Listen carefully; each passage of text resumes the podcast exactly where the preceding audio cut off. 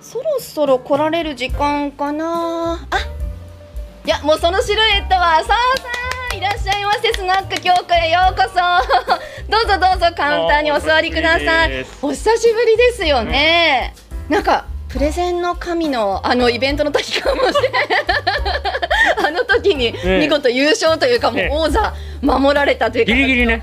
大人げなくそんなことないですよね。あの時以来ということでいらっしゃいませ、はい。スナック京子へようこそ、はいありがとうございます。どうしましょう？お飲み物ままだ暑いから、はい。ハイボールなんかでしばしばそうですね。いきますか？ハイボールにしましょう。はいわかりじゃあよかったましたらご一緒に。あありがとうございます、はい。い、ただきます、はい。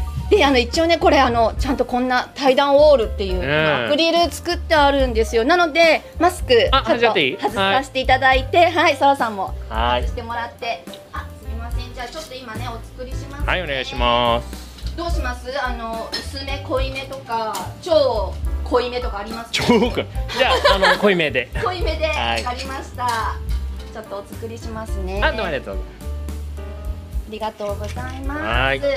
わあ素敵なそうなんですよ。すごいでしょ。なんかあのプロの方にね本当入っていただいうて、ん。こんな素敵なお店をちょっとオープンしてしまってどこ目指してるのか どこに行くんでしょうか？そうなんですよね。硬いなちょっと。今お忙しいですか？そうあの会社辞めたらもうちょっと楽になると思ったんですよね。なんない。待ち受けたようにみんなねわーっとこうありがたいことなんですけどね。いやもう私もお店にもう来てってなんか暇になったんじゃないのなんて連思絡したっらね 残念ながらそれをギリギリこの日だけ空いてさっきまで本当オンラインで講演やってましたからね。そうなんだ、うん。え何？あの講演ってあの普通にセミナーとか？そうあの琉球大学の僕客員教授やってるんですけどで4日間の集中講座があって今日最終日だったんですねなんだ。えじゃあちょっとお疲れ様っていうのもあるそうんですかそうそうそう、はい。そんな感じそんな感じ。じゃあちょっとねすみません。このウォールの向こうからになるんですが、もういろんなところにこのアクリル板があってなんかねそうですよね。イメージ的には刑務所の面会みたいな。雰囲気出ていいんですけど。この素敵なでもこんな感じでやればいいのにね。確かにあのなんか暗いあの閉じ込められたところでじゃあこれもちょっとおつまみ。すみません。これねはいちじくのなんかごまあえなんですけどちょっとお酒に合うように山椒をねちょっと振りかけてあいいですね。ありがとうございます、はい。すいません。じゃあはい。会社もね設立されたということもありますしあとはい。まあスナック強行オープンというそうではい、ここでじゃあ乾杯よろしくお願いします。そう、もう普通に最初から飲んじゃうっていうような形でやってるんですけど。いやもうマイクロソフトうん。お辞めになって、で今株式会社演奏代表取締はい役澤まどかさんということで、、はい。やもうすごいかっこいいんですよね。ぼ。っち社長ですね。ぼっち社あイベント呼ばれてるって言ってましたよね。でもあれなんですよね。もう法人立ち上げたのは去年の10月なんですよ。10月10日に法人立ち上げてで事務所は去年の5月から借りてたんですよ。ええそう家のすぐ近所なんですけどね、はい。事務所用のビルがあってその事務所は、あの一部屋丸々空いたんで借りないって言って親しい不動産屋さんに言われて、でそこになかなか借りないとかも言われないさすが、ねもうすごいさすがだよね。でああ借り借りるみたいな駅から0。分なんですよ駅の目の前で。そうなんですうんねす。ごい場所なんですけどでそこを、まあ一応前から活動の中心にはしてたんですね、あの勤めてる時から。そうなんだ。でこんだけあの副業で結構時間割くようになって、うんであのまあまあ声もかけてもらえるようになったから、うんじゃあ法人にしようかなって言って10月に法人にしました、うんそしたらね2月3月あたりから COVID-19 で一気にこう問題がね。うん。うんで引きこもりってなったんだけど、僕は実は全然生活変わってないんですよ。そうなんだ。そうそうそうそう。あ、そっかなんかあの会社にも前から言われてましたね。そんなに行ってないというか、あの出社っていうものをそんなにしてなかったということ？まあ、僕があの勤めてたねマイクロソフトっていう会社、あんまり出社そのものっていうのに重きを置いてなかったんで。あ、もともとそもともとうなんだ。うん。でなんつうんだろうな達成した目標うん。だけをまあ見るみたいなね。さすが外資の成果主義がそこにも。プラスまああのな世の中にいいインパクトを与えたら勝てんみたいな、そういうカルチャーだったんですけど。だからそこの中には出社すると姿を見せるとかっていうのは別に入ってないんですよね。結果だけが全てなんでえ、澤さんだからそれができたとかじゃなくて、もうみんなそんな感じ。そう。あでも僕はちょっと極端にあまりにも姿を現さなくて。あついたあだ名がはぐれメタルって言われてましたからね見つけたらそうそう。レアな感じだぞと。一撃で仕留めないといけないみたいなね。ここは行くぞと。すぐ逃げちゃう。わかるかな？ドラクエドラクエ今ね幅広い世代が知ってるからみんなはぐれめたらわかりますよでね、ああそうなんだ。子供も納得みたいな。そうそう。もう幅広い確かに。昔はねドラクエなんてちょっとあの古い感じで言われたこともあったけど、今はいけますよね。そう。はぐれメタル。キリストではぐれメタルって面白いな。あいたとかでなんかね連絡網みたいなのがあって沢の目撃情報みたいなのが共有されたりしてたみたいですからね。確かに。あの私ねあのお店全然やる前の関係ない時に、あのマイクロソフトに行かせてもらって、うんうん。あのゼブラなあのあ名前出していいのかな、はいはい。そうゼブラなはい。伊佐子さんが、えねあそう。のどこでそのジャケット買ったのってそうそうだから会う時私あの青いコートを着ていてで伊佐子さんは赤いあのコートを着ていて、うんうん。どんな二人が待ち合わせで会っとんねんみたいな感じで 京都でお会いしてた時にそんなのがありましたね。うんうんうん。で行ってた時に今日はすごくレアなもう俺なんかよりもすごい偉いレアな人がいるからもう絶対もうあのちょっと紹介したいって言われてもともとあの紹介してもらったのが最初で。そうかそうだったのか。でもねすごいお忙しかったから、もう名刺交換とかも何もできず、いやえ何？なんかすごいすごい人いる。ね。あのいさごちゃんと僕の面談を受けてマイクロソフトに入社したい人がいたのね。えちょまどさん？違う、うん、あのねあえっ、と名前ど忘れしてどう？言っちゃっていいのかな？まあまあそういうのがねうん そうね。いろいろ。ちょっとなんかよかったらこの辺に出しておこうかなであのその彼が入った瞬間に「あれ?」って普通の人しかいないってびっくりしたって。いや全員これじゃまずいでしょって話なんだけど。確かに。いやだから私あの伊佐子さんってまあねあの、まあ、知ってる人は知ってるかな、うんちょっとこうあの奇抜な格好の 方がいるんだけどもうその人ぐらいしかいないそういう人いないと思ってたら、うんえ上行く人おるやんと思ってもう私あの言葉をなくしちゃってちょっとちゃんと挨拶できない だから多分全然覚えてないと思うんだけど本当そのええ。6年ぐらい前かな。なあそんなのあるか。6年前なんかね安藤ロイドとかの撮影があったりとか、はいはいはいはいはいそれかなんだっけあのえっ、と小栗旬、うんうんあのそうリしゅんちゃんと。ね。そう、ん。あの撮影をしてる時みたいな、あーもうずいぶんなんか、だからもううん。6年、もっとなもっともっとるのかな。なるんじゃないかな。それぐらいの時にうん。確か紹介してもらってすごい人がいるよって言っていやもうどうすごいって多分伊佐子さんはお仕事できるとか、うん。そういう先輩だって言ったんだと思うけども私は見た目を超えてるってことしかもう頭に残ってなくて。よくこれで会社来るなこいつみたいいやもうねスーツもすごかったんですその時。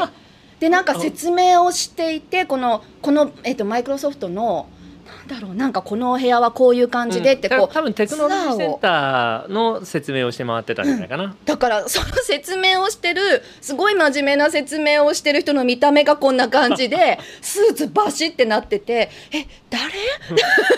まあ、だからいわゆるギャップ萌えってやつを今 大事大事。今までねだから講演の時に、うん。あの自己紹介する時ってこう見えてもサラリーマンです 社畜ですっていうのが鉄板ネタだったんだけどそれが使えなくなっちゃったんですよ。いや社畜じゃないでしょ。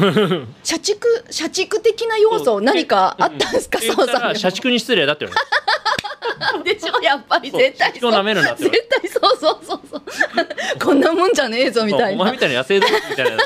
だってはぐれメタルそうそう会社にいなくてだからもう今日はいるから挨拶しとけみたいな、そんなレアな確かに感じで紹介されたから。で辞めた後は、うん。あのまあ、会社員を辞めたら、まあ、51歳無職っていうふうになると、うん。これ面白いなと思ってたんですよ本当はね確かに。何を言っても説得力のなくなる51歳無職。いやいやいやどんないいことを言っても説得力なくなるみたいな感じのキャリアでいこうかと思ったんだけど か法人持っちゃってたんで。あ確かに。じゃあこれやっぱり自称会社経営とかの方が怪しげでいいかなとか言ってたんだけどね。もう登記してるから自称もダメ。ただの社長になりました。えーでも前からその、うんうん。やめてみたいなことはじゃあ考えてたって。あの辞める理由はあんまりなかったんですよね、うん。あの会社そのものはすごく好きだったし、うん。で会社が扱っているテクノロジーの範囲っていうのはすごく広かったし、うん。ですごい多くの顧客セグメントを、まあ、ある意味抱えている状態だったんで、もうやりがいはすごいあったんですね。僕うん。いろんなテクノロジー触ることもできてたんで立場上。特にマイクロソフトの中で例えばオープンソースねうん。こういろいろこう支援していったりっうん。て最初私たちもあのなんかオープンソースや,、ね、やっていくぞみたいなのが来ても、いやもうマイクロソフトに魂売るなみたいなことを言う人たちもね、たくさんいたけどやっぱそれが本当に地道にちゃんとやっていくんだなみたいな、うん。会社としてもすごく大きく変わっていくオープンソース以外にもきっといろんなところで変わっていく面白い時期っていうのをうん。澤、さん過ごされてたんじゃないかなって。ね。いやうん。まさにそうですね。だからまさにその時期をずっとそれも広い範囲こう触ることができてたんで、まあ、めちゃくちゃ楽しんでたんだけど、うん。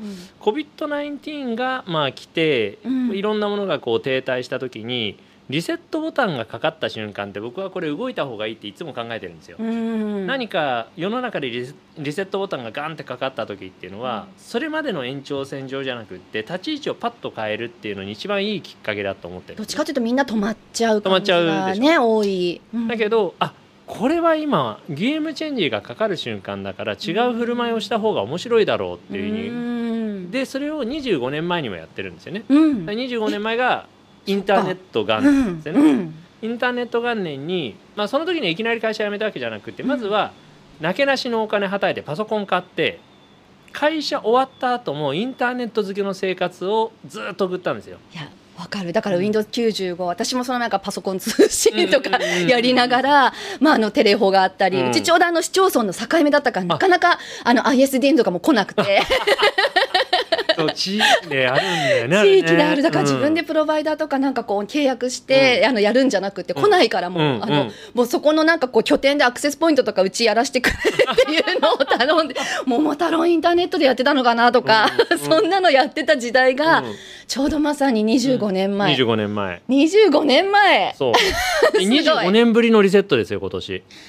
確かうに、ん。だからその時に動くっていうのはやっぱりこれは自分の中では鉄則だなと思って、だって人生生きててそんな2回もリセットボタンが来るなんて。ない、ね。うん、これは面白いだろうって思って、うんじゃあもうここは乗ってみようかなと思って、まあ、会社辞めることが目的でも何でもなくって、うん。立ち位置を変えてちょっと動き方を変えてみようってもうこんだけの話なんですね。じゃあもう会社もやってたし、うん。それで行こうかなとか。でもさっき言ってたみたいになんか別に会社でやっていこうっていうよりはそれこそなんかこう51歳無職、うん。そんなんで行こうとかいろんなこと考えながら、でも計画的にはやめたんですか、えーっとねそまあまあ計画的というか、うん1年半ぐらいかけてじわじわといなくてもいい環境は整えてたんですよね。なるほど。あのマネージャーまあマネージャーだったんで、うんマネージャーの仕事って何かっていうと、うんいなくても組織が回るようにするっていうのが仕事だっていうのが僕の持論なんですね。それ簡単に言うけど難しい。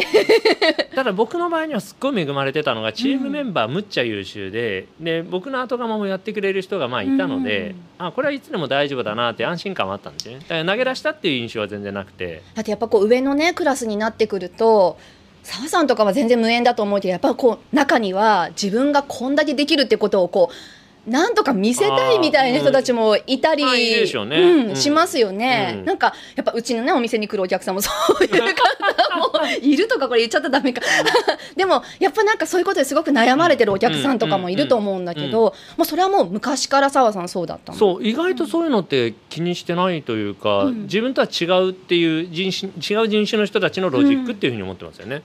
で僕はとにかく肩書きに何か自分のプライドを合わせるのはかっこ悪いっていうのはずっと昔から感じてたんですよ。うんうんうん。でかつそれを実践することもできてたし、うん。だとしたらこの瞬間にポンってそういうのを投げ出すっていうのはこれ結構自分の美学には合ってるかなと思ったんですよね。すごい、うん。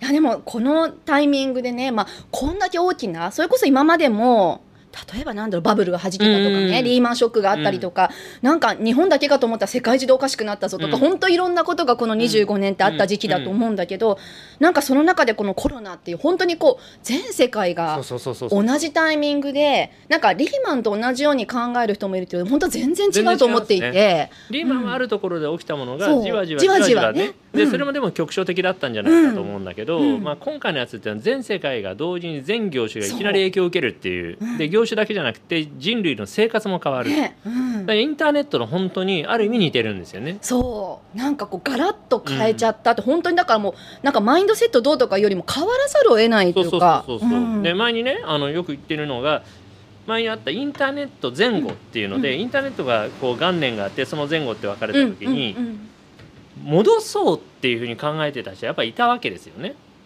メールでなんか重要なやり取りをするなんていうのは失礼だとか、すごく言われた、うん。危ないとかうんね、うんうん。で本当に大真面目にファックスと電子メールどっちが優れてるかみたいな比較が雑誌に出てたりしてた時代なんで、今考えるとこれ喜劇じゃないですか。完全にコントですよね。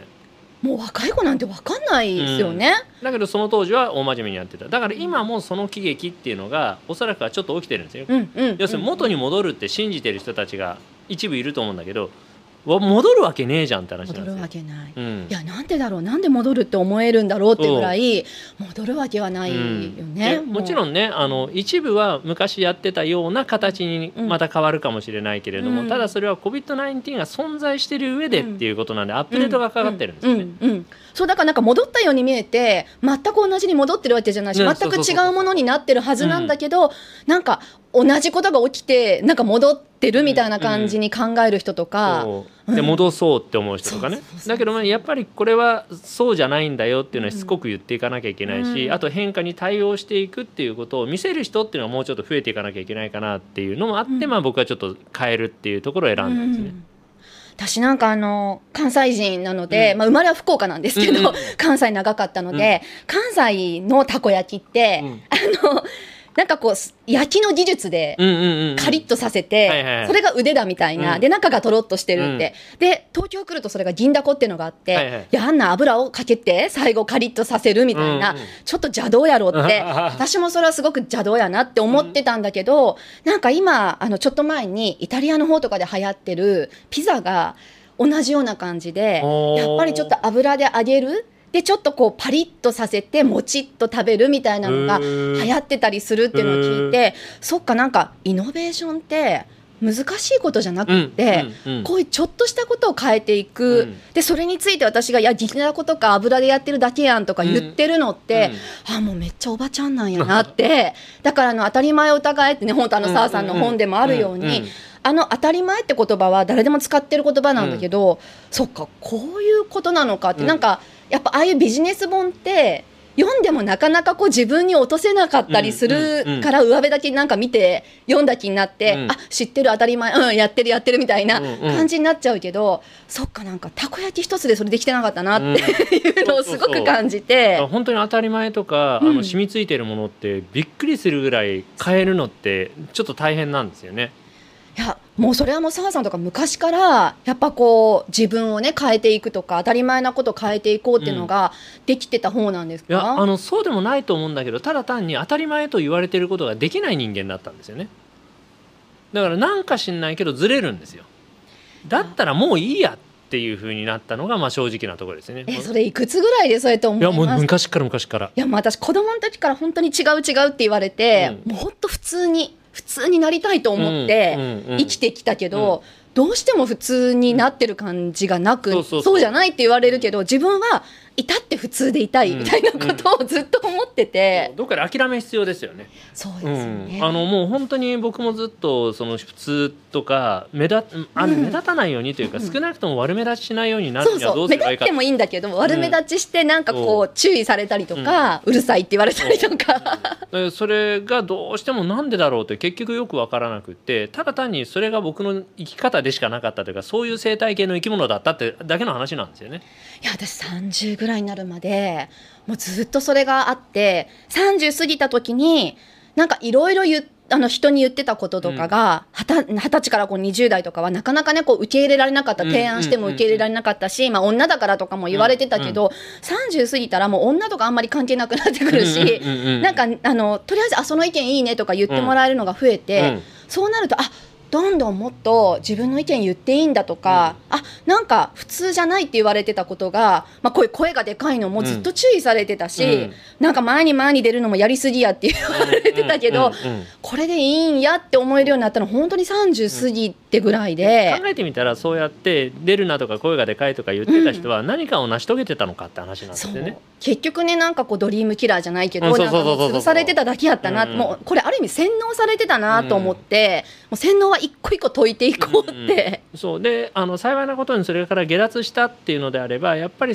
下脱したらあとは後ろ振り向いて引っ張り上げてあげるっていう役割はやっぱややった方がいいかなと僕思ってて。そうですね、うん。いやだからさなんかこうまあスナックだからこうあの飲み物ねこうついであげてみたいなことするけど、やっぱなんか普通に友達とかと会っても多分女だからって思ってるのかなんかちょっとビールをついであげたり、うん。なんかそういうことをこうした方が別に友達だからなんだけど、うんうん。いいみたいに思ってやっちゃうとやっぱ外国の友達とかからしたらもうそういうなんか日本人の女の子がなんかそういうことしてくると友達みたいにも見えない。なんかあ日本ってやっぱりそういう男尊女卑の考えあるよねみたいになっちゃううんから、よかれかもしれないけどもう一切やめてって言われたことがあってあ確かにそういうことをすることで日本人の自分がそういうふうに見られてるっていうのもあるし、私の下にいる若い女の子たちがなんかあそういうことして褒められてるみたいなのを私がこう出しちゃってると影響するんだなってだからこう自分のやってることが自分に返ってくるだけじゃなくて、うんうんうん。下に帰っていくってことも考えて行動しないといけないんだなっていうのは、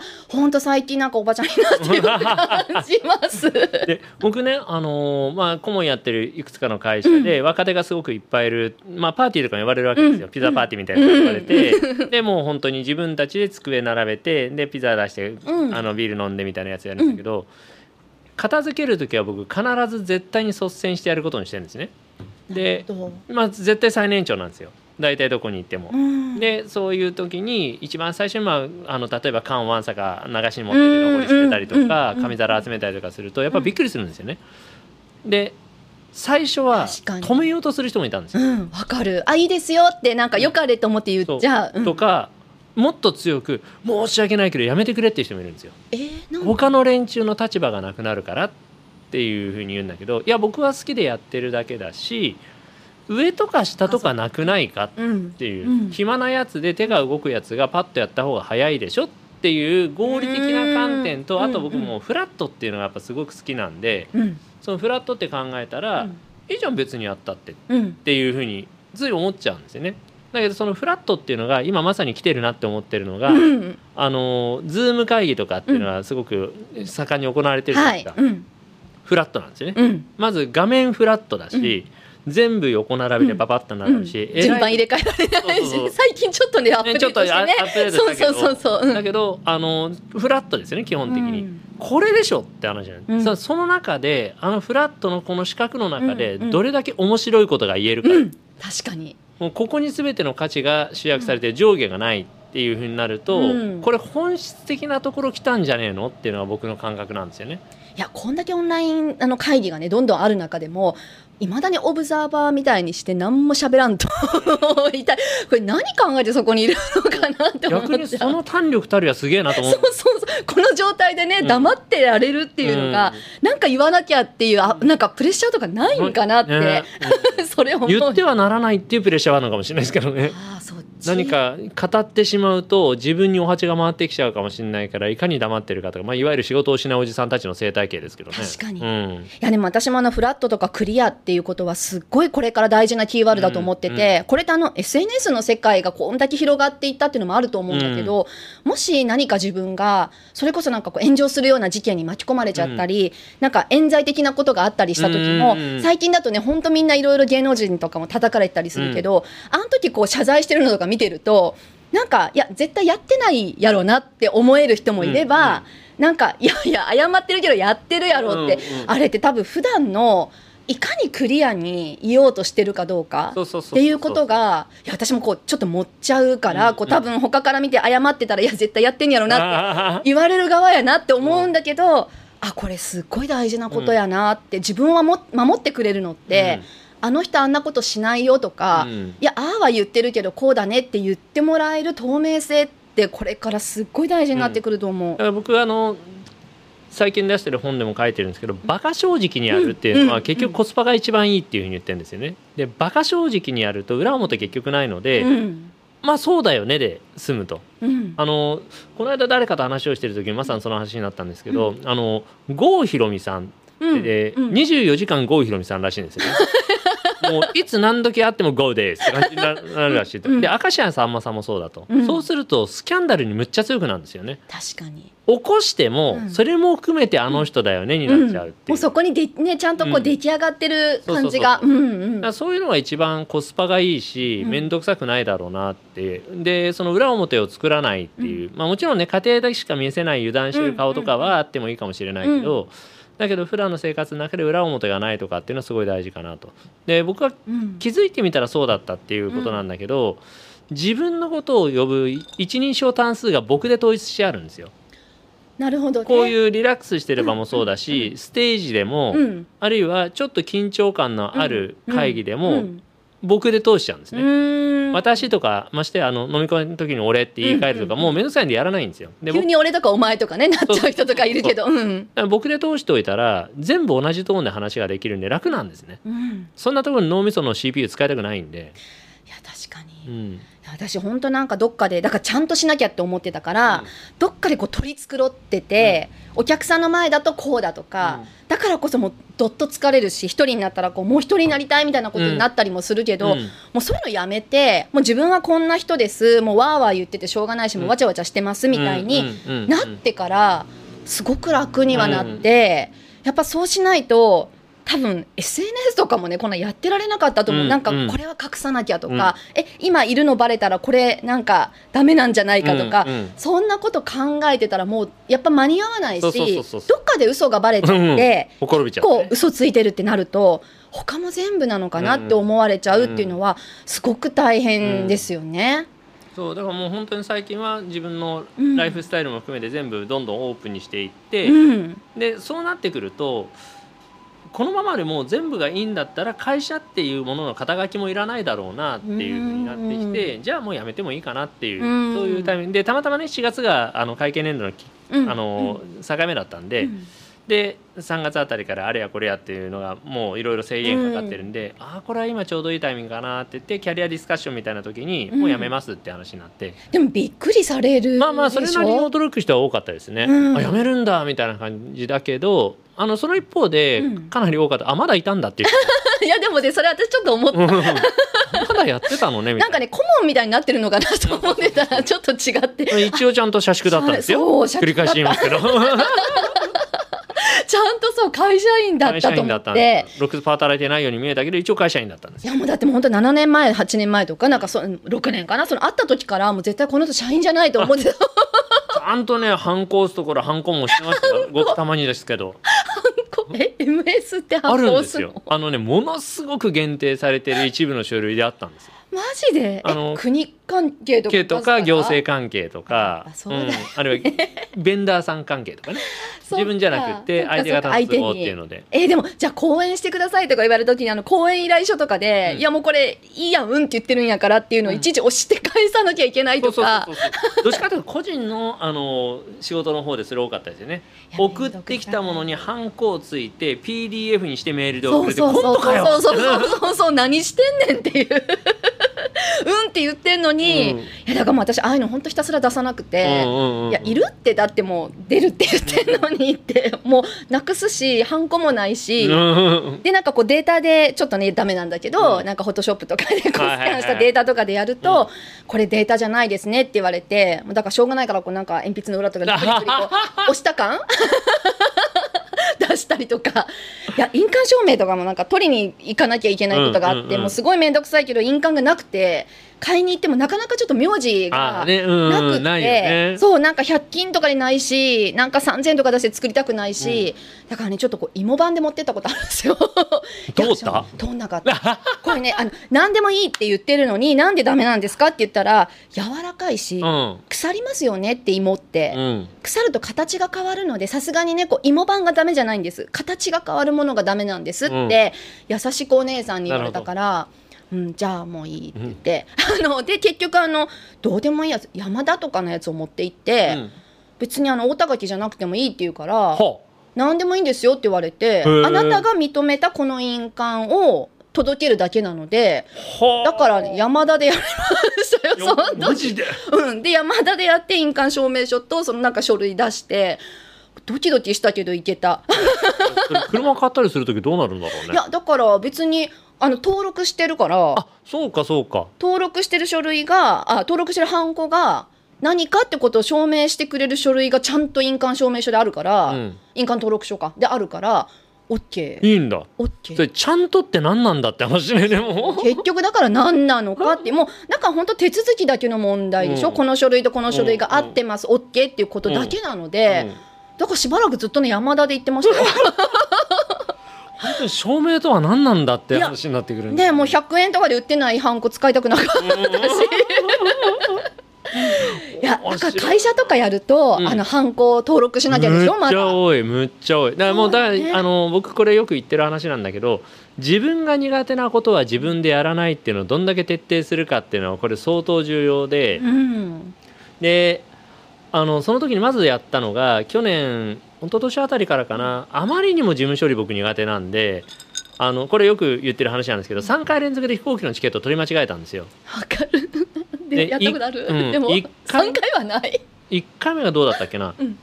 1回目がえーっとえ海外？えっと両方。あそうそう1回目思い出した。あのーシンガポールに行くのに、僕と僕が出張で行きます。うん。かみ、さんが出張先に後から追いかけてきて休暇くっつけて2人であの、遊ぼうって言ってたわけ、うん。でホテルも取ってあってエアビーかな、うん。取ってあって、うん。で僕が出張に行こうと思ってた日が日付変更線微妙に超えるんですよシンガポール便って。絶対に行けない日を僕フライト予約しちゃってて、うん。ずらそうと思ったらもう満席で取れなくって、うん。僕出張キャンセルしたんですよ。まさかのかみさん一人旅。なんで？あれ？合わせたはずやのに。なんで？みたいな感じで旅立っていきましたけど。一人で。一人で「行ってらっしゃい」みたいなそれ一発目やって次に福岡の出張に行くっていうので、羽田に行って、うん。チケットなあのカードだけどそれ出したら「うん。あのーって申し訳ないんですけど、うん。あなたは今福岡にいることになってます」福岡羽田福岡っていう便を取ってるわけ。あそれちょっとあるあるな感じかも。でしまいに、うん。あのサンフランシスコから帰ろう海外。と思ってカウンターに行ったらうん名前もう一回でえー「窓か沢」もう一回「窓か沢」ないって「えない? へえいやあるでしょ」いや、うんうん。いや絶対あるはずだ、うん。分かった。明日だって。あまたやった。ま えそれ帰るってことは当然仕事が日本であって帰る でしょ？あーってなって。やっぱり。うん、もう申し訳ないまたやったみたいな感じになってそれでもう本当俺ダメだって言ってあのへこんでツイートしたらキャスタービズっていう会社があって社長の中川さんってすごい、うん。あの僕仲いいんですけど、中川さんから、うんいい加減うちのサービス使ったら?」って言われて「そうだあなたの会社いいサービスやってたじゃん」って言ってキャスタービズのオンラインショーさんを雇ったら、うんうん。もう最高。天国があった。そこちょっとやってくれるだけで全然得意な人がいるからね、うん、でそれでだからオンラインの秘書さんなんで、うん。会ったことは僕ないんですよ、チャットのやり取りとメールのやり取りしかないので実際おはようございますみたいな声ではない。あチャットだけ。チャットで。だけどその人がいろんな調整をずっと僕は、あの前のマイクロソフトの在職中からやってくれてたんだけど、えその時から？そうそうそうそう副業の時から。時ってあのマイクロソフトの中に秘書さんとかいないの？いるけどほら副業でやってる方は頼めないから。そううんでだからそここのトンチンカンがそんなややこしいことやってたのがそれはミスするわなって話なんだけど。そっちのが大変、うん。でそっちはオンライン書さんに頼んだらすごいそれでよくなったんだけど。か。でそれで会社辞めました、うんそしたらそのオンライン書さんが唯一の同僚になったわけ。これねめちゃくちゃありがたい。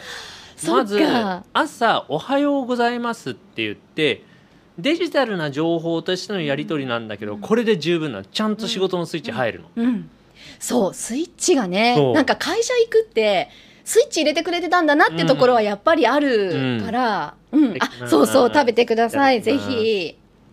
そうちょっとお酒も代わり、おいしい。ねちょっと。おいしい。美味しい。よかった。ちょっとね山椒ピリッとさせて、お酒に合うように。いやあの前の前回の第1回目の時にあの私こう自分が好きだからと思ってちょっと海鮮をねうん。海鮮もお好きだって言われてたからタコと貝を出したんですよ、うん。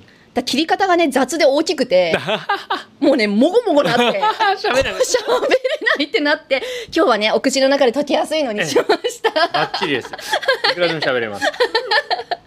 そうちょっとね爽やかな感じにも合うようにということで、うん。ちょっとおかわりね、ありがとうございかどうしようそこでもらっちゃっても、うん。ここからもらっちゃってもいいですかね。はいはいすいません。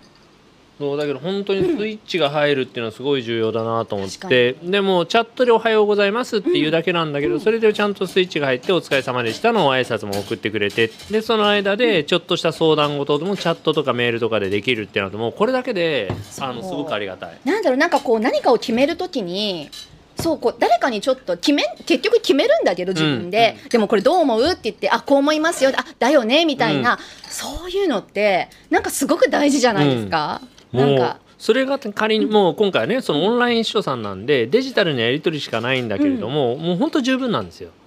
だから出社するっていうこととかどこかに集まるっていうことの意味付けが全然変わってきてるかなと思ってて。うんえでも前のマイクロソフトの時からやっぱ外資系だし、うん。大きなね会社って言ってもやっぱ外資系じゃない。だからこうデジタルトランスフォーメーション今流行りのうん DX みたいな、うんうん。やっぱそんなのってすごく他の会社よりは進んでる会社だったんですか？はっきり言っちゃうとデジタルトランスフォーメーションなんて意識したしことすらない。当たり前すぎちゃって、まあ当たり前、うん、だって当たり前じゃんって話なんですよ。例えばねあの僕よく言ってるのほうれん草と報告連絡相談ってあるでしょ、報告連絡で人手を返すっていうのはもうバカらしいって思ってるんですよ。報告なんていうのは過去の話なので、うん。もう売り上げがいくらだったかとかね、うん。費用がいくらかかったかってもう起きてる話じゃないですか。あじゃあわざわざ言うことでもないだろうと。見りゃ分かる状態にしておけばいいっていうのがうん。僕の考え方。でそれをデジタルにするってもうめちゃくちゃ当たり前の話であって他の選択肢があるんだったら聞いてみたいわって話なんですね。確かにアナログだとだから店に行かなきゃいけないしそうそうそうそう説明しなきゃいけないし、うん。でもそこにちゃんとあればそのデータがしかも見える化ちゃんとされてれば OK だって話ですよね。う。ん、あ。ありがとうございます。はい。どうぞ。はい、そうだからもうとにかくここ見りゃ分かるっていうのにすればいいと、で連絡って言ったらさっきの話でチャットで十分なんですよ、うん、うん。今日休みますとか、そっかちょっと報告したいが澤さんお時間ありますかじゃなくて、うん。そう連絡はもうとにかくチャットとかメールとか、まあ、メールよりもチャットでいいですよね、うんうん。チャットで今日休みますとかね。分かんなくなそうメールすぐ埋まっちゃうから。る。そう。僕辞める時ね、えっと、未読件数が、えっとキャッシュに残ってるやつだけで1万6000通ぐらいあって。前言ってる。うん。過去遡ってったら もうあの計測不能なぐらいになってる。キャッシュに残ってるやつだから。過去のでいくともっとあるんだ。そうそうそうそうそうもうそっとじしといてあんまやどんだけメール見てなかったんだと思って。いやでも結局さなんかあの何も言ってこられなかったってことは、うん。そのメールだってそういらなかったのよ。そうゴミとは言わないけど、うん。まあね、うん。何かしら他の手段でやり取りできてたってことですよね。どうしても僕に何か用事があるんだったら、うん。何かしらのあの本当罠でも仕掛けて僕に話しかけてたはずなんで。だからはぐれメタルの方が回るね。であの一番使うそういう人たちってどう見てたかっていうと僕の SNS チェックして、うん。であどうやらこいつは今東京にいるらしいとかこいつはどうやら移動してるらしい。SNS に上がってる写真とかでチェックして、わかる。そうそう。今だって言ってこうあの襲いかかってくるみたいな感じ。私よくあの品川のあの魚菓子日本一に、にあの出張とか行く時とかに、うん。あそこにずっと行っている時にいつも寿司が好きだから、うん。あそこで食べてるの出してたら、あのお客さんとかあの来たことあるなんかあのあと公演の依頼の話をずっと連絡してなかった人が、いい加減あの資料送ってくださいって言って そこまで あの今いるのね SNS で見ましたって言って本当にたこのタイミングでいるんですねって言われて、いやチェックインだからね。来られたことあってすごいびっくりしてあれこれなんかリアルタイムで載せない方がうん。良かったのかなってその時は思ったけどあ違うわこういうことで、うん。私別にその人に教えようと思って教えてたわけじゃなくて、ただ自分のことをオープンにしてたことによってそういうことが起きてるから、うん。あこれってすごい時代なんだなって。デジタルトランスフォーメーションってなんかそんなに大層に考える必要はなくって僕がいつも言ってるのはそのテクノロジーって何のために存在するかって絶対変えれない2つのパラメーターに対して働きかけるっていう要するに時間と距離っていうのを仮想的に縮めるとか、うん。仮想的に交差させるっていうのがテクノロジーの力だって考えてるんですね、うんうんうん。でそうなると SNS なんかでそういう情報を発信すると無駄なことって省けるわけじゃないですか、うん。あここにいるんだなとかこういうことをやってる人となりもそれでわかるし、うん。だからそれで十分でしょうと。そうね。なんかちゃんとしなきゃと思ってたから本当に報告はちゃんとしなきゃと思ってたし、でも結局できないし、うん。なんかできないできないになっちゃってて、できるようになるのかなって思ってるからこれできないできないと思ってんだなと思って、うん。そうかもうできないことはいいやと。いやだって、まあ、もしかすると7割ぐらいは何かできてて、うん。3割できてないこの3割ばっかり見てたけど、うん7割を8割にしようとか、9割にしようって考えるのって同じことなので全然違うと思って、もう捨てましたできないことは、うん。うんもうもうこの年で変わらないし。あとできない部分っていうのはこれは僕できない部分っていうのはすごくいっぱいありがとうが言えるオポチュニティって考えてるんですよ。要するにそれって人に任せることうん。うん。を目的にすれば、もういかに任していってありがとうっていうかっていう。だからだんだん甘えがあの増長してきて 大きくなって。逆に。ありがとうって言えばいいってもんじゃねえぞって思うんだけどでもねそっちがいいんですよ。でその代わり自分ができることに関してはもう徹底的に貢献するっていうふうに決めて。すごい。でそうなるとね会社ってそんな必要がないかなって思い始めちゃったんですよね。うん。あの勝手に回るようにもうできてるし僕がいなくっても誰も困らないし。うん。だとしたら自分の時間をもっとたくさんの人に貢献できる場を自分で探しに行くっていう風にしてもいいかなと思ってそれで自分をトランスフォーメーションしようと思ったんですよね。すごい。いやそれなんかすごい簡単に言ってるけどすごいですね、うん。でも簡単でしたよ。あの何回かクリックしたらちゃんと退職届をお 手続き終わりました。そんな。そこもやっぱ書類がそっか。そうそうそうそう。ですよね。何回かクリックして何回か自分の名前とかを入れて、あの OK って送信ってやったらねあのちゃんとやめられます簡単だった。え やっぱりルールあるんですか？なんか1か月前に言わなきゃいけないとか。あなんかあるみたいですね。そっかやっぱそこはあるんだ、ちゃんと。そうでもね困ったのはなかなかオープンにしてくれなくてもう5月ぐらいには僕辞めるって言ってたんだけどあそっか。8月の2週目か3週目ぐらいまでちょっと言ってもらえなくってまあお忙しくては、まあ、辞める人間なんてそんな構ってらんないだろうからしょうがないけど。いや逆にその辞められたら困るみたいなこともいろいろプロジェクトがとどうかなんだそれもなかったんじゃないですかね。だからそもそもはぐれメタルですからね。あのいいいるかいないか分かんないの存在だからだけどあのまあそれで20日ぐらいだったかな。辞めるっていうのがようやくオープンにできるっていうので、うんうんだから事務連絡のつもりで「あの辞めます」って言って。何千いいねがついたやつね。やべえ。なんか騒ぎになっちゃったと。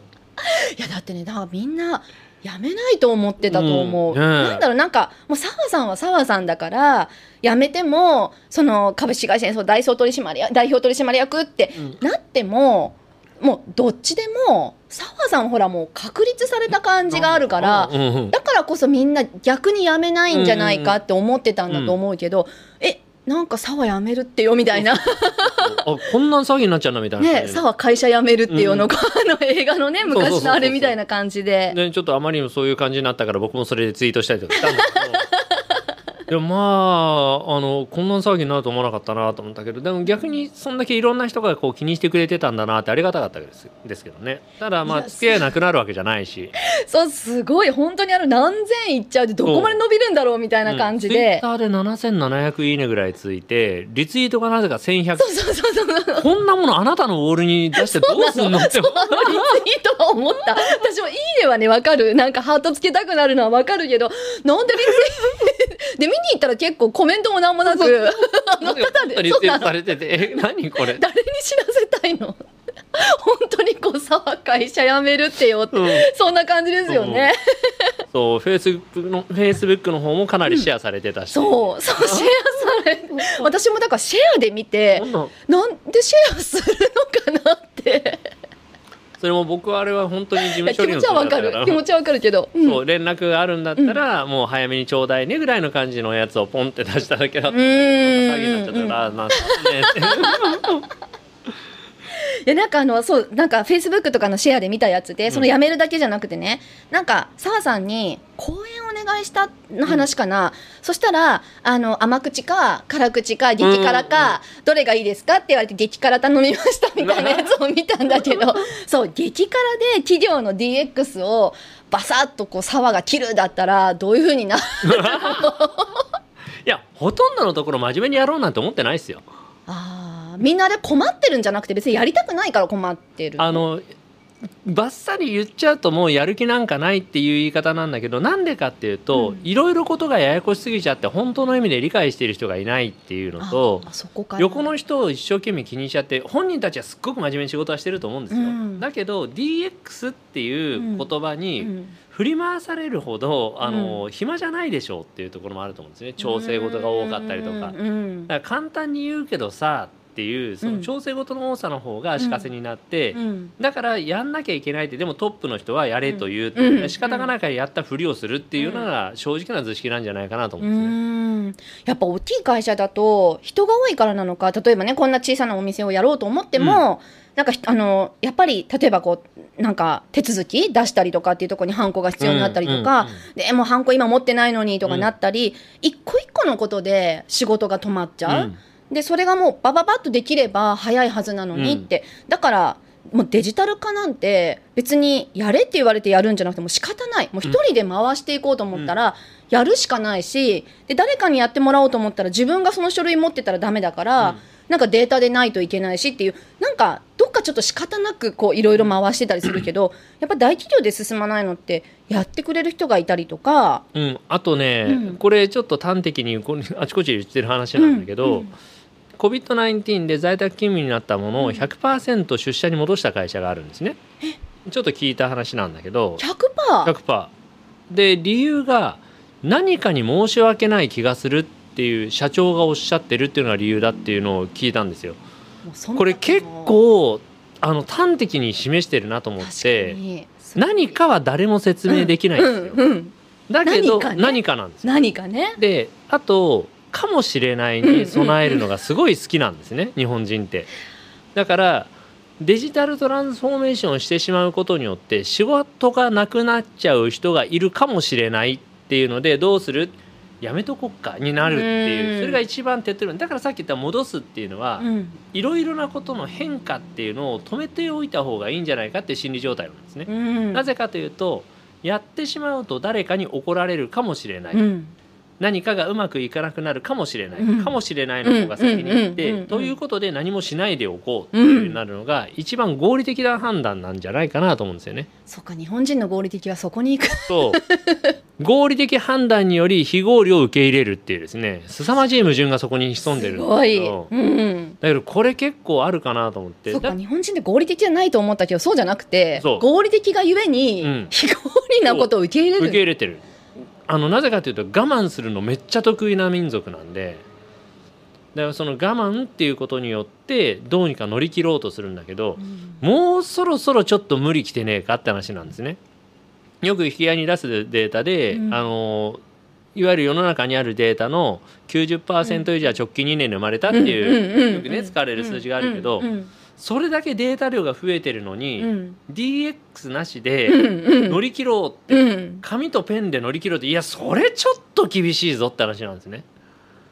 処理能力どんだけね自分ができると思ってるんだってことだけどうん。いやだってあの保健所にねこうデータをファックスで送ってみたいな、結構すごく批判されたりもしてたけど、うんそれはねあんなことやってたら間違うじゃないですか、間違ったこと責められないですよね。だって紙とペンでこう一個ずつチェックして、それを転記してもう間に人がいっぱい入るからそれはねそのままのデータを渡せばいい話なのにっていうのがやっぱできないところがあるっていうのが、そうでやっぱりそれが分からない知らないっていう人たちが判断をちょっとあの遅らせちゃってるんじゃないかなって思うんですよね。ん。うん。えどこがその阻害してるその？さっきのそのトップはそんなこと言ってない、まあ、それこそハンコ問題でもまあこれはもう官の問題じゃない、うん。民の問題だって言ってち結構ね民な方たちがうん。お怒りになったりとかあったけど、でもあれもあの一理あるとは思っていて、まあ、多分そういうふうにどんどんどんどん変わってるぞっていうのはあると思うんだけど、やっぱり下の人たちがそれをこういろいろ忖度していてなんかこう国からこうどんどん地方にこう降りていくにつれて、なんか一つの法律がどんどんどんどんややこしくなってたりもするじゃないですか。でそれがさらに企業に行ったりすると、なんかあるあの保険会社さんとか本当手書きの書類しか受け付けないみたいなのもあるらしくて、いやいや絶対法人でねゴム印の、うん。あのゴム印も一つのねこう手書きじゃないものだけど、うんうんうん。あんなのだって受け入れてるはずなのに手書きじゃないとこの申し込み書類受け付けられませんって返すとか、どんだけのことを客にも手間かけさせて チェックする側も字読めないでしょ手書きの字なんで、多分これね問題は誰一人悪気ないんですよこれも怖いんですよね。誰一人悪さをしようとかあの何か出し抜こうとか思ってるわけでも何でもなくって、うん。みんなある意味においては馬鹿正直にやってるんですね。馬鹿正直に喜劇を演じてるんです。一番怖いそれが。うん、そう馬鹿正直なんだけれどもやっぱりおかしなことになってるっていうのはもう本当に壮大なコントになってるんですよね。で結局間にそういう気を使うとかあのいろんな誤った何かの行動をするとかってよくね僕「目黒のさんま」っていう、うん。あの落語の演目で、は いあのいろんな説明をするんだけど、うん。あれなんかもまさにそうで、うん。将軍様は美味しいサンマの塩焼きが食べたかっただけなのに、うん。あのたまたまね迷子になった森の中で泊まった民家で出されたサンマの塩焼きが美味しかったって、うん、なのにそのサンマが食べたいっていうオーダーがはちゃめちゃなことになっちゃって、うんでそれで最後にもうあの骨まで何もかも抜かれてしまってスッカスカになったお吸い物が出てくるっていうね。そうあれはだからほどコントだってなるけどでもそんなことが現実にはたくさん起こってるだろうってことですよね。であれも誰一人悪気ないんですよ。誰一人悪美味しいサンマをね食べてほしいっていう。大元はあの築地で仕入れてきた最高級のサンマっていうものが加工されていったらすっかすかになっちゃってるってで最終的にはいや目黒はサンマに限るっていう 間違ったディシジョンっていうのが行われるっていう。でこれ僕は落語としてああなるほどなというふうに笑ってたんだけどこれシャレになんねえなって最近思っててこれ現実社会じゃんっていうふうに思って。いや今聞いたらそっかあの話そういうことになっちゃうんだって思った。まあ、まさにあれっていうのがありとあらゆる今の現代社会とかあ特に日本の中で起きていることなんだろうなと思うとちょっと怖えなと思って。辛い確かに、だってあのもうどんなことでもそうだけど、まあ、それこそ戦争みたいな問題だってそうだけど、うんうんうん。もうみんなやっぱり正義感なり何かのうん。良かれが働いた結果じゃないですか。あそこまでだからこういろんなことが言ってしまうし、んん。まあ、このコロナの問題でもやっぱねこういろんな保証もないままにお店やるなみたいな話になったりでそれをまたねこう食べるなって死ねって言われてるようなものなのうんうんうん。に、なんかお前なんで店開いてるんだって文句言う人がいたりとか、みんなそれぞれのよかれなところがちょっとエスカレートしちゃうっていうところでなんか炎上問題にもつながっちゃうし。本当怖いし、うん。さらにそういうなんかちょっとコントチックなことにもなっちゃうってことですよね。そう。で僕は最近なんか言ってるのは自己中でいいよっていうのをいろんな人に言ってるんですね。これ自己中っていうとなんかすごうんうくん。ネガティブに聞こえるんだけど、そこだけね。やるうん。だけど自己中っていうのは自分を中心にして安心できる世界を作って、そこの中に入ってくれる人をうん。みんな受け入れるって全員いいじゃんっていう僕の世界観なんでこれをどうにか広めたいなって今思ってて、うん。だからまずは自分っていうことをちゃんと信じるとか確立するとか、自分の好きなことに正直に生きるっていうことを、うん。まず自分が認めてあげる、うんうん自分のために。そうか確かになんか当たり前って言われるのと自己中って言われるのとだったら多分澤さんから言ってることと同じことなんだけど、うん、なんか違う風に聞こえてなんかなんだろうなんかどっちもで受け取り方がある気がする、うん。その本本のタイトルにしてでも。当たり前っていうのがほとんどの場合、ん。あの他者の目線の当たり前なんですね、うんうん。でもその他者っていうのが何々さんって名前は出てこないですよ。何かとか誰かなんですよ。みんなとかどこかの常識的なね。だから常識って本当なんだろうと思うけど、うん。そうみんないつも言ってるよってそれ何、ん。誰がどれぐらいいの頻度で言ってるの？そう日本人はとか世界では世とか。そうそう男は女はとか、うん。主語でか主語でかけのやつね。そうそうそうそうだから主語がでかいっていうものに対して恐れて何もしないっていうのは自分大事にしてないよねなんで僕からすると。うん究極の自己中っていうのを突き詰めるっていうのがすごく大事かなって思って、うん。まあ、会社辞めたのもそうだしでそれからちょっと今からねかみさんとあの半移住する場所を今探し中なんですけど。ねえなんかこう探してるって書いてましたね。もう探すプロセスからしてむっちゃ楽しいんですけど、う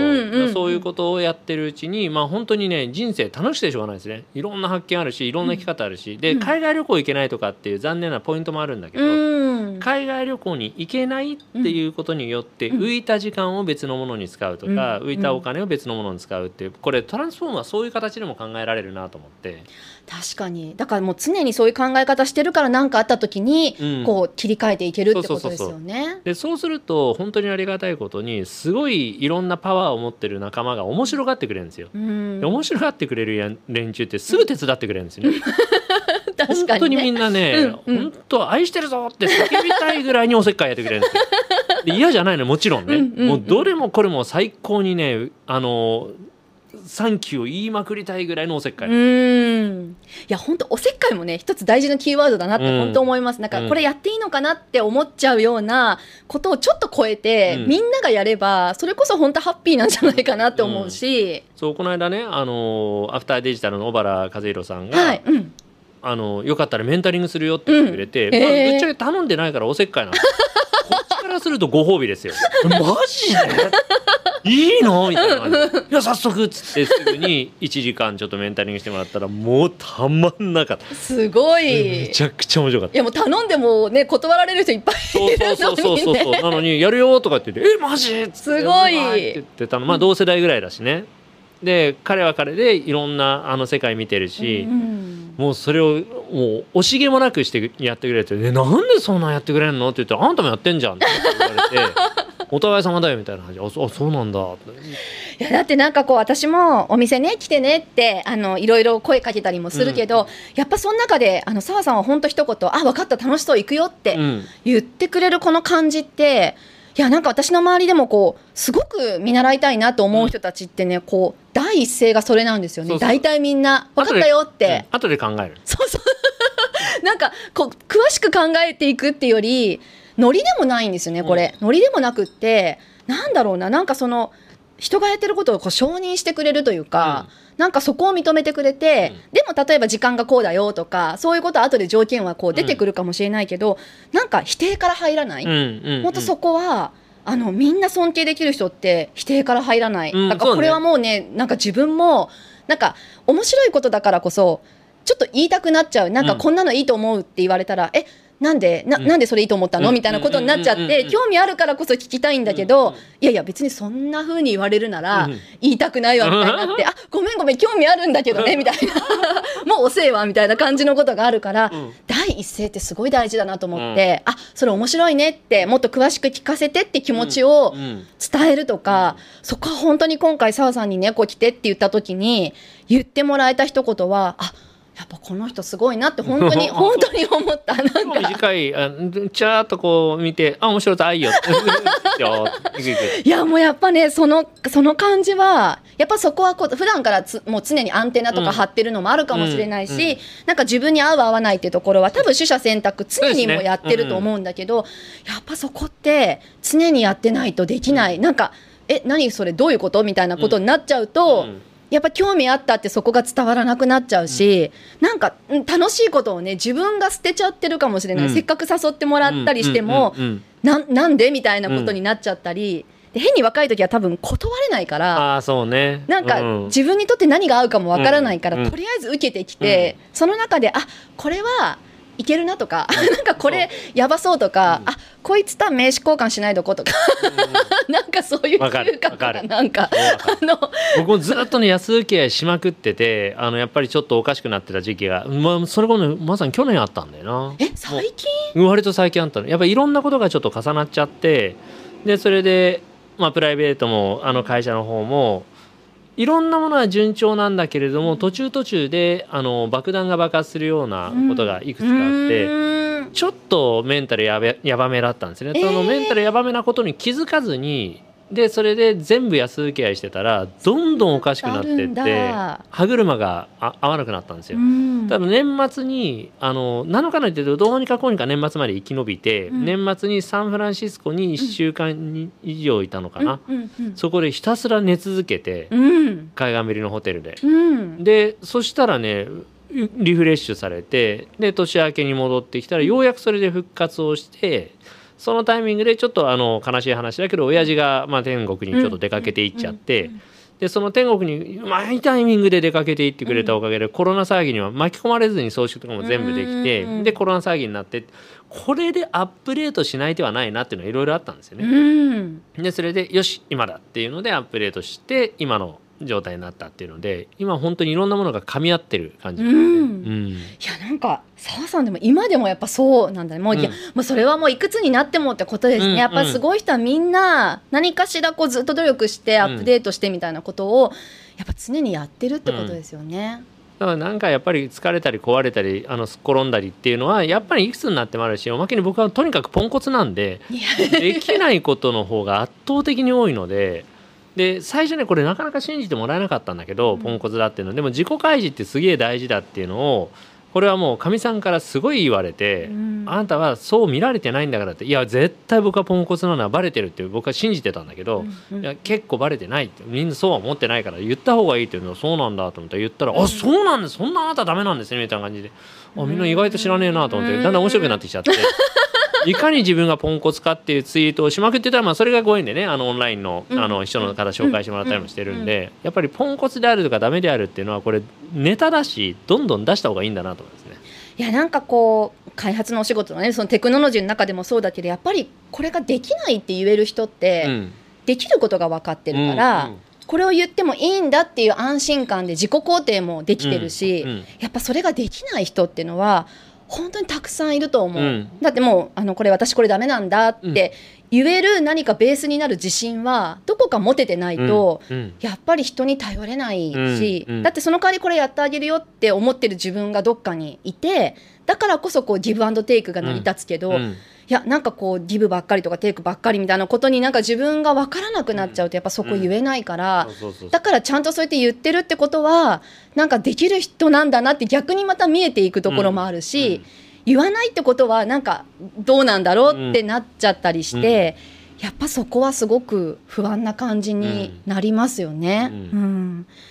いやなんかあのもっとテクノロジーに突っ込んだ話で昔からどうだったみたいなところなんか聞いたりしようかなと思ったんだけど、うんうん。本当に今日の話の中には随所に全部いろんな落とし込める多分これ3冊ぐらい本の中の 話の中にこうギュッとこう凝縮されてるものがいっぱい出してもらったなっていうのが。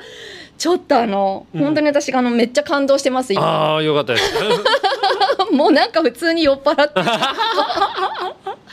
いや本当なんかなんだろうななんか自分もやっぱできないところがたくさんあったし、うん。でもきっと澤さんって昔からできてたんだろうなと思ってたけどなんかこう見てるとそうじゃないみたいなこと書いてあったり、ポンコツだみたいなことも書いてあったり、なんかテクノロジーの世界に最初からいたわけじゃないんだみたいなこと書かれてたりもして、どっか自分に近いところもあるのかなと思ったり、えでもでも全然違う違うみたいに思ったりしながら今までいろいろこうなんかこう書かれてることとかうん。本とかね、拝見してきたけどやっぱなんか深いいやこの深さ伝わるかな、伝わってほしい。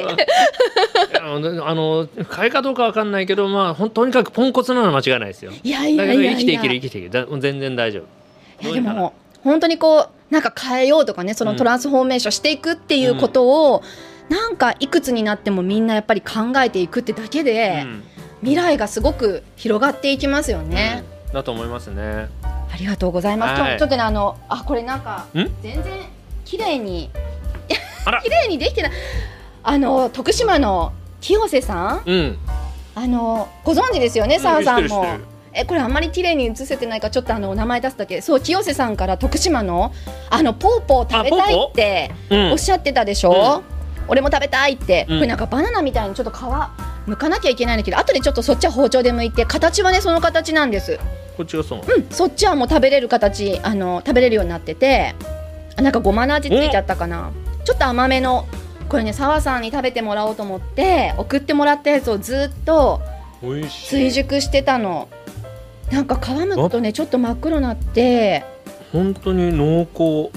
そうあの食べたいって言ってたからもしかするとねあの清瀬さんから送ってもらってたかなと思ったんだけど今日食べてもらおうと思って。美味しい。で。ちょっと形もね見てもらったらいいかなと思ったので。そうそんな形してるんですよ。ちょっとね、うん触るとまだあの硬かったのが今プニプニして、うん。バナナみたいに黒くなってきて。ああの見た目はあけびみたいだけど、うん。とあのギュッとこう身そうなのなんかね水っぽくないマンゴーみたいな、ね、本当本当。そんなんで。感じのマンゴそう香りもすごくなんかマンゴーな感じがして、美味しー。い。美味しいこれは。そうちょっとねね。清瀬さんにも私あのフェイスブック見て清瀬さんのお野菜が美味しそうすぎてごめん送ってってあったねあったごめんなさいまた食べにくいことになってる。毎回ちょっとおつまみ食べにくいってなっちゃう。前回タコとかだったし。大丈夫だよ。はいありがとうございます。はい。じゃあちょっと株式会社演奏沢まどかさん、代表取締役沢まどかさんの、のじゃないな本当に沢さんのこれからの発展をはい。勝手に、あの 記念させていただいて。はいありがとうございました。ありがとうございます